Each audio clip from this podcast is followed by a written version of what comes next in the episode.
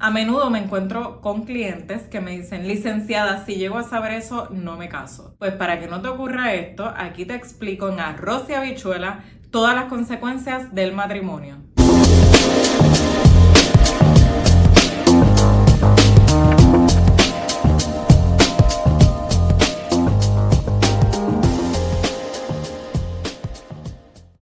El matrimonio es un contrato civil por lo tanto, genera una serie de obligaciones. Cuando tú firmas un contrato, tú lo que estás diciendo es, me estoy obligando a la firma de este contrato, me estoy obligando a realizar esto y esto otro.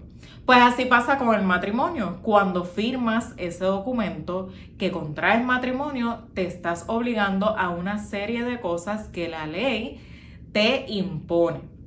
Por lo tanto, aquí te voy a explicar cuáles son esas obligaciones que tienes como cónyuge. Primero, la ley establece la igualdad entre los cónyuges. Dice que tiene, cada cónyuge tiene los mismos derechos y obligaciones en el matrimonio. Por lo tanto, aquí se establece la igualdad entre los cónyuges. Además de esto, los cónyuges tienen la obligación de vivir juntos, de guardarse respeto y fidelidad, de protegerse, de socorrerse mutuamente en proporción a sus respectivas capacidades económicas y personales.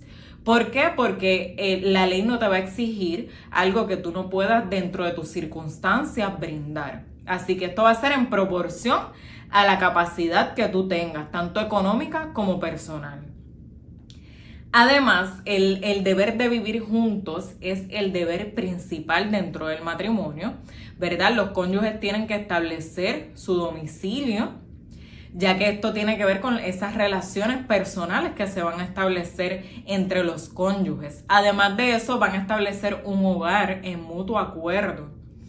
Y todo esto, recuerda, de acuerdo a las condiciones personales y económicas de ese matrimonio. Además, el guardarse respeto y fidelidad, ¿verdad? Que esto es esencial dentro de un matrimonio. El guardarse respeto lo que busca es evitar estas situaciones de abuso, eh, ya sea, ¿verdad? Que una persona se sienta con más poder que otra. También recuerden que en nuestra sociedad, lamentablemente, hay una alta incidencia de casos de violencia doméstica. Así que todo esto la ley trata de evitarlo estableciendo aquí que eh, aunque sea obvio, pero se establece que hay que guardarse respeto, fidelidad. También la ley aquí pues trae eh, aspectos de la ley moral para mantener el orden dentro de la sociedad. Con el nuevo Código Civil se establece eh, el, el que están obligados a dirigir en común acuerdo a la familia y fortalecer los vínculos de afecto, respeto y solidaridad que unen a sus miembros. Así que los cónyuges no solamente tienen obligaciones entre sí, sino que van a tener obligaciones respecto a la familia que están formando. Así que miren estas palabras que dice, eh, que dispone la ley. Afecto, respeto y solidaridad. Unas palabras bien grandes, ¿verdad? Así que estas son las obligaciones que tienen los, los cónyuges respecto a la familia, ya que en la medida en que tengamos ¿verdad? un ambiente sano de solidaridad, de respeto dentro de las familias, pues esto va a redundar en que vamos a tener ciudadanos más saludables. Y ya les discutí el aspecto moral de esas obligaciones morales que tienen los cónyuges dentro del matrimonio. Ahora bien, ¿qué obligaciones vas a tener respecto al régimen económico, a la economía familiar? Pues si tú no haces capitulaciones matrimoniales, vas, la ley te impone la sociedad legal de gananciales. Y la ley dice que ese es el régimen que va a regir en tu matrimonio. ¿Y qué es la sociedad legal de gananciales? Pues lo que dice es que todos los bienes que adquieras durante el matrimonio van a pertenecer por mitad a cada cónyuge. Esto implica bienes eh, que tú adquieras, ¿verdad? Con tu esfuerzo, tu trabajo, lo que tú eh, ahorraste allí en tu plan de retiro, como eso viene de tu, de tu trabajo, pues a la otra parte le corresponde el 50% dentro de la sociedad legal de gananciales que rigen ese matrimonio sin capitulaciones. Recuerda que en el régimen económico de sociedad legal de gananciales, todo lo que adquieras durante el matrimonio va a pertenecer por mitad a cada cónyuge. Y las deudas también se incluyen aquí como parte de lo que es eh, la sociedad legal de gananciales. Las deudas que adquiere un cónyuge van a obligar al otro cónyuge también. Así que al momento de, de un divorcio, de una liquidación de bienes, hay que incluir esas deudas.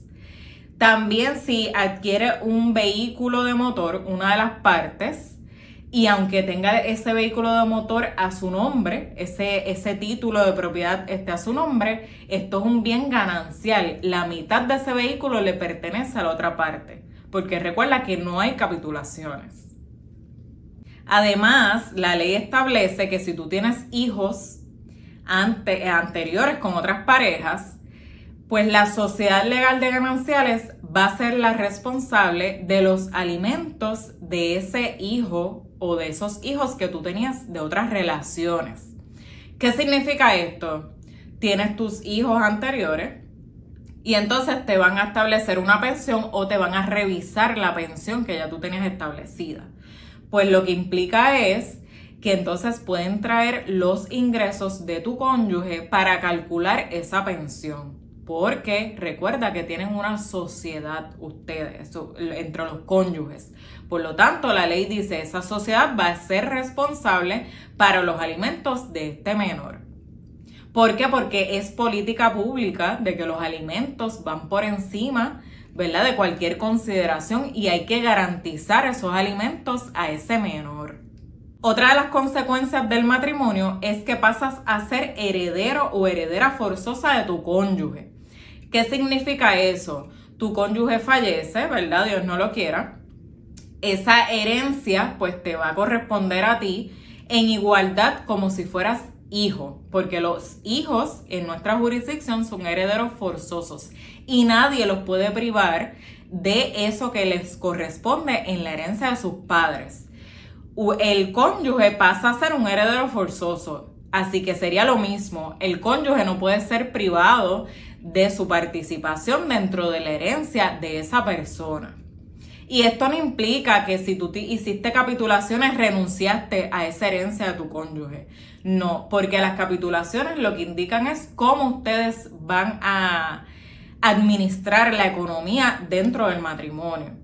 La herencia, ya estos son otros derechos que nada tienen que ver con las capitulaciones y que la ley expresamente dice que vas a ser heredero forzoso de tu cónyuge. La única forma en que tu cónyuge podría privarte de que participes de esa herencia y es la única persona que puede privarte de, la herencia, es que otorgue un testamento desheredándote. Pero no te puedes heredar por cualquier razón que se le ocurra. Tiene que ser porque cometiste alguna de las faltas o alguna de las acciones que indica la ley, estos son causas para desheredar. Si incurriste en alguna de esas causas, pues entonces él puede hacer un testamento indicando que incurriste en esa causa y que te está desheredando, que ya no vas a tener participación. De lo contrario, vas a participar como si fueras un hijo en igualdad de condiciones dentro de esa herencia, aunque hayas hecho las capitulaciones matrimoniales. Otra de las obligaciones que a veces trae controversia es que la ley indica que el cónyuge es responsable de los alimentos del otro cónyuge, ¿verdad? Eh, dependiendo la, la situación, si es que ese cónyuge tiene la necesidad y ya eso el tribunal hará una evaluación caso a caso y de acuerdo a las circunstancias particulares. Pero viene obligado el cónyuge a prestarle alimentos. Y yo tenía una profesora, recuerdo que fue la que me enamoró de todo esto del derecho de familia, que nos decía, cuando vayan a casarse, recuerden que ustedes podrían estar obligados a pagarle una pensión a esa, a esa persona. Así que te traigo esto para que lo tengas presente también. Esto de acuerdo, ¿verdad? A unas particularidades, a unas circunstancias que ya el tribunal ha dicho que tienen que estar presentes pero tienes que tener en mente que esa es otra de las consecuencias del matrimonio. Podrías estar obligado a prestarle alimentos a tu cónyuge. Así que espero que esta información haya sido de utilidad y que puedas compartir para que otras personas también puedan beneficiarse de la misma. Recuerda suscribirte a este canal y que nos puedes escuchar también en las plataformas de podcast como Hablando Derecho en Arroz y Habichuelas. Hasta la próxima.